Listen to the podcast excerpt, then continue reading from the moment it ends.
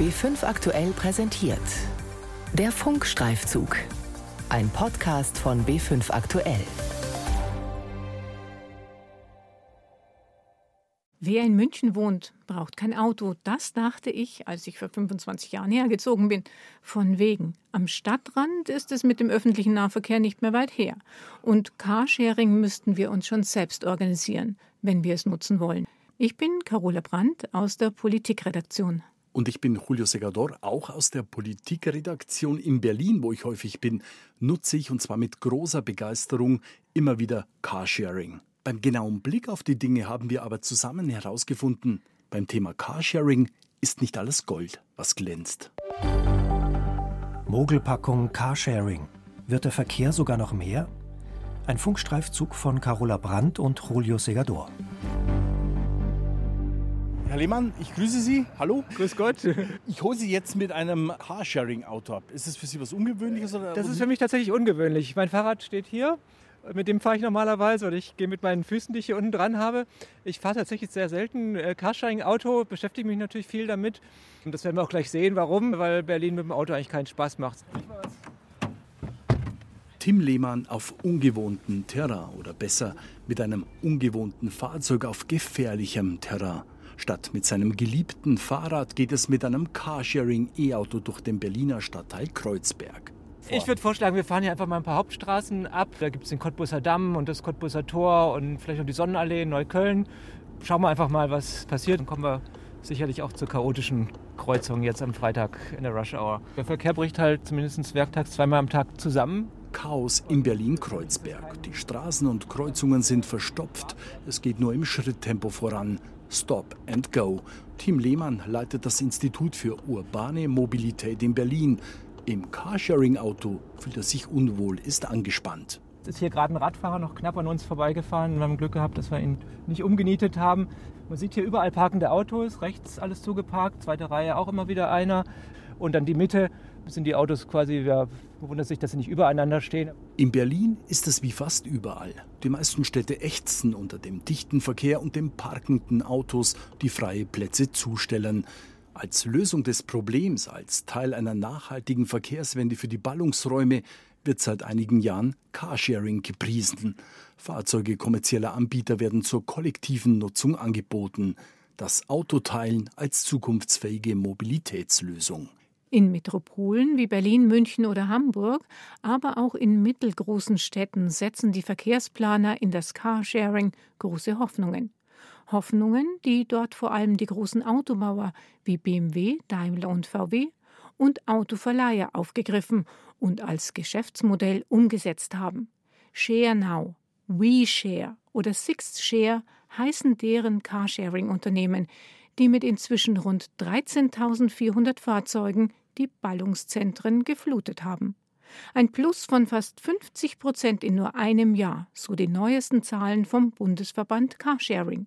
Sind wir mit dem Carsharing nun auf einem guten Weg zu einer nachhaltigen Verkehrswende?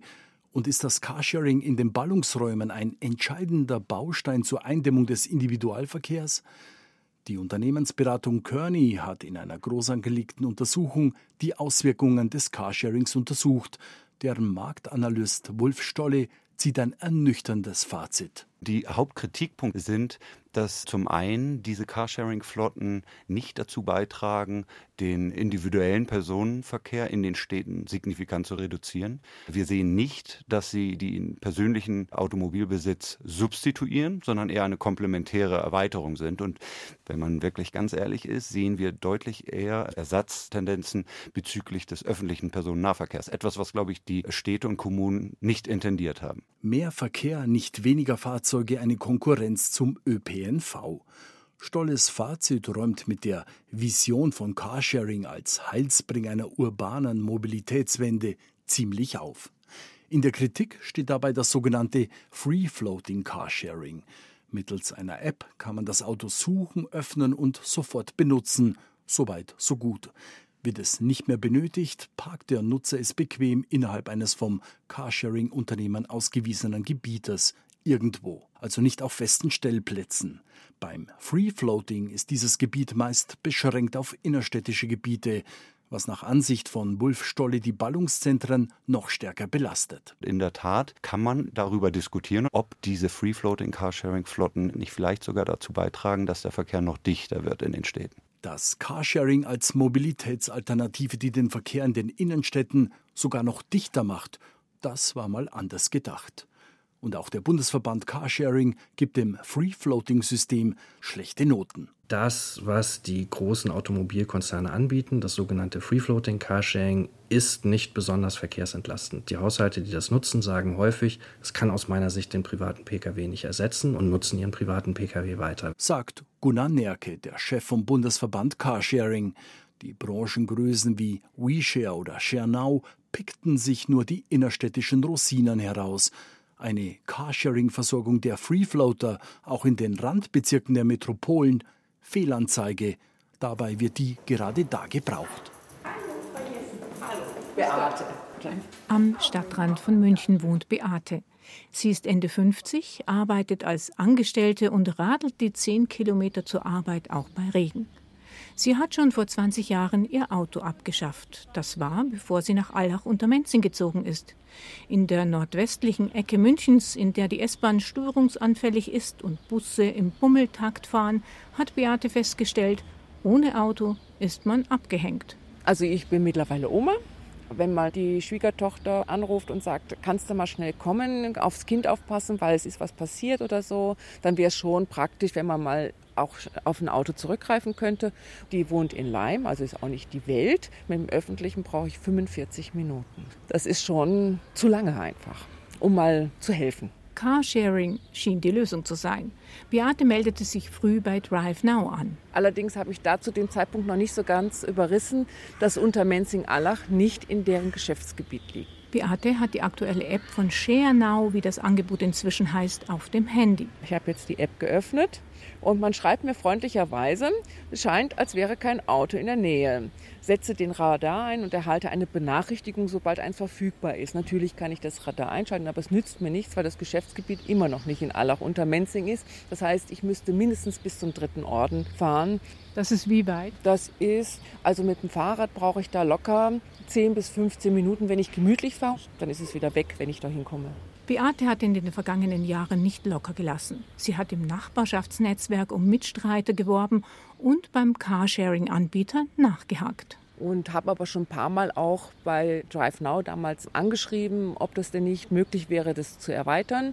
Und man hat immer gesagt, sie sind ständig dabei, das Geschäftsgebiet zu erweitern. Das hat man Ihnen vor zehn Jahren schon gesagt. Ja. Und ist seitdem etwas passiert? Nein, Nein definitiv nicht.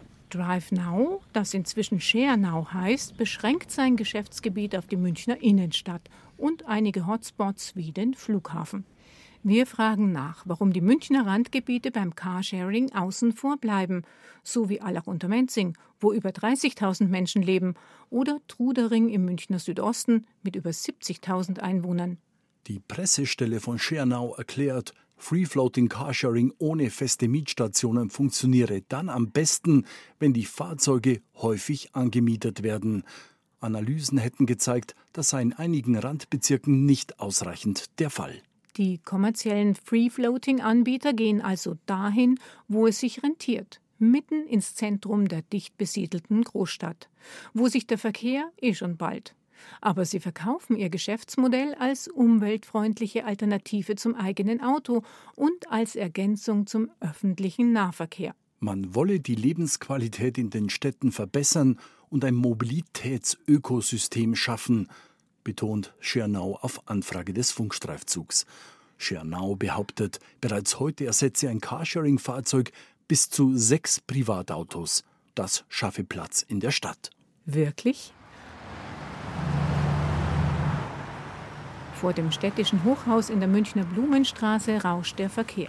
Sechs Stockwerke darüber mit Blick auf die Alpen liegt das Büro von Stadtbaurätin Elisabeth Merck. Ich glaube, dass Carsharing ein ganz wichtiger Baustein einfach ist für eine moderne Mobilität, weil unsere Untersuchungen zeigen ja schon, je besser Carsharing-Angebote sind, umso eher sind bestimmte Bevölkerungsgruppen bereit, auf ein eigenes Auto zu verzichten.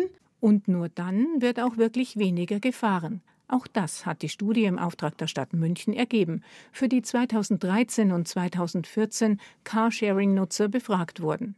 Viele gaben damals an, in Zukunft auf ein eigenes Auto verzichten zu wollen. Tatsächlich hat seitdem die Zahl der Privatautos in München, auch analog zum Bevölkerungswachstum, um rund 50.000 zugenommen. Dazu kommen über zweieinhalbtausend Sharing-Autos in der Innenstadt. Dennoch glaubt Stadtbaurätin Elisabeth Merck an die positiven Wirkungen von Carsharing, nicht zuletzt deshalb, weil solche Angebote kein Planfeststellungsverfahren benötigen und so schneller umsetzbar sind. Carsharing wird uns jetzt nicht die großen Massenverkehrsmittel ersetzen können, aber ist auf jeden Fall eine Methode, um sozusagen anderes Mobilitätsverhalten auch einzuüben und sinnvoll auszuüben. Elisabeth Merck ist überzeugt, dass Carsharing auch am Stadtrand funktionieren kann. Im Übrigen muss man vielleicht nicht immer auf die großen Privaten warten, sondern dann halt mal eine Genossenschaft gründen. Und warum soll das im Bestandsgebiet nicht gehen? Also das ist ja eine relativ einfache Rechtsform. Man braucht nicht irgendwie viel Geld, um sowas zu realisieren. Und das würden wir als Stadt sicherlich auch unterstützen. Ist das die Lösung für Stadtrandbewohner wie Beate aus Untermenzing? Einfach mal eine Genossenschaft gründen? Nein, nein. Ich will mich mit sowas gar nicht belasten, muss ich ganz ehrlich sagen. Das ist nicht meine Aufgabe, dass ich jetzt vielleicht ein Auto anschaffen muss. Das muss gewartet werden, es muss repariert werden. Es ist ein Verwaltungsakt auch dabei, Versicherungen und, und, und. Und letztendlich, den letzten beißen die Hunde. Es ist immer nur der eine, der dann sich drum kümmert. Das habe ich schon oft genug erlebt. So ganz unbegründet sind die Sorgen von Beate nicht. Genossenschaftliches Carsharing macht Arbeit, bestätigt Christian Stubka, der als Vorsitzender der genossenschaftlichen Immobilienagentur in München Carsharing-Projekte begleitet. Da braucht es immer Profipartner dazu, wie Stadtauto, und dann engagierte Bewohnerinnen und Bewohner, die sagen, wir übernehmen auch einen Teil von der Organisation. Also das muss zusammenkommen, das Engagement der Leute, Verantwortlichkeiten und dann noch gute Dienstleister, die mitmachen. Beides gibt es am Rheinmarplatz im Münchner Stadtteil Neuhausen-Nymphenburg. Ulrich Doppheide gehört zu den engagierten Bewohnern. Er ist Mitglied der Arbeitsgruppe Mobilität. In der Tiefgarage der genossenschaftlichen Wohnanlage stehen fünf Carsharing-Fahrzeuge des Anbieters Stadtauto. Ich hole jetzt den Schlüssel, halte die Karte hier vor das Schild, gebe die Geheimzahl ein, die Tür geht auf. Ich nehme den Schlüssel dort, wo es leuchtet. Und dann geht es wieder jetzt zum Auto. Und dazu müssen wir jetzt in den Keller. Ja, das Auto steht ja im Keller auf einem der fünf Parkplätze von Stadtauto, die es dort unten gibt.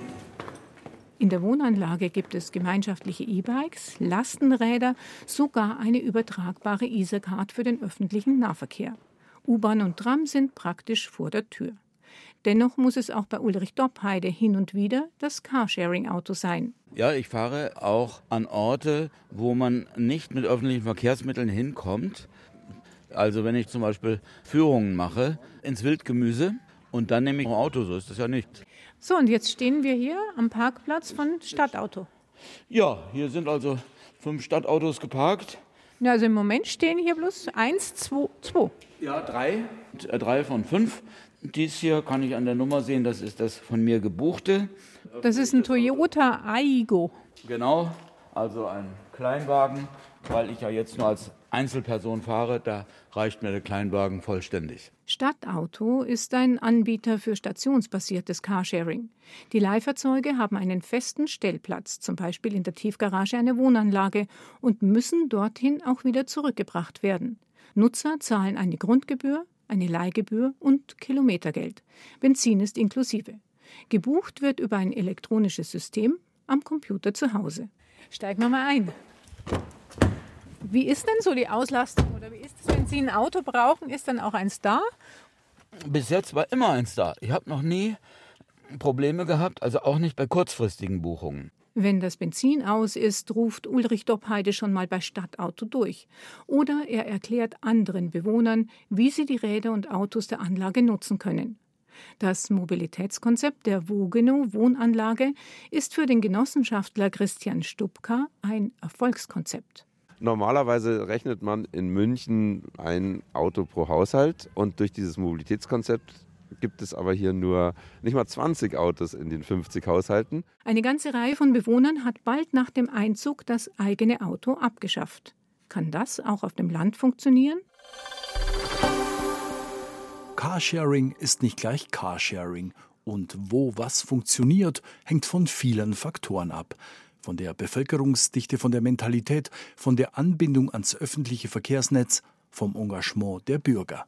In Augsburg ist Carsharing Teil des öffentlichen Nahverkehrs und wird von den Stadtwerken angeboten. Im Landkreis Wunsiedel sorgen Sponsoren und Kommunen dafür, dass die von einem kommerziellen Anbieter bereitgestellten Fahrzeuge kein Minus machen. Und im Landkreis Ebersberg sind es bürgerschaftlich organisierte Vereine, die Autos kaufen und den Bürgern zur Verfügung stellen. Nur wenn sich die Leute selber dafür einsetzen, hat es den nötigen Drive. Klaus Breindl gehört zu den Pionieren der Carsharing-Szene. Er hat vor fast 30 Jahren die Vaterstädtener Autoteiler mit ins Leben gerufen. Inzwischen gibt es in elf von 21 Gemeinden im Landkreis Ebersberg stationsbasierte Carsharing-Fahrzeuge.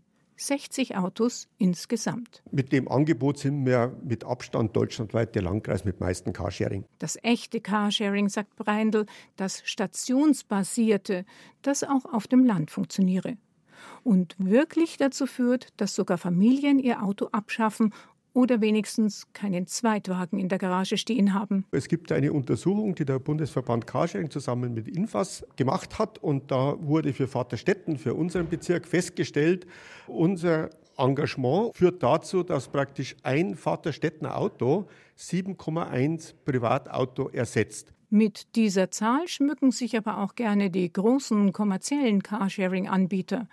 Obwohl sie den Beweis noch schuldig bleiben, wirklich Verkehr und Umwelt zu entlasten. Es zeigt sich halt, DriveNow und Car2Go und andere große Player auf dem Gebiet haben es innerhalb kurzer Zeit aufgrund ihrer Medienmacht und aufgrund ihres Marketings geschafft, in der Bevölkerung den Eindruck zu erzeugen, das wäre Carsharing. Und das andere, naja, ist halt auch noch was. Dagegen müssen wir immer ankämpfen. Die Kritik, die neuerdings an den Free-Floating-Angeboten geäußert wird, falle aber wiederum auf alle zurück, beklagt Breindl.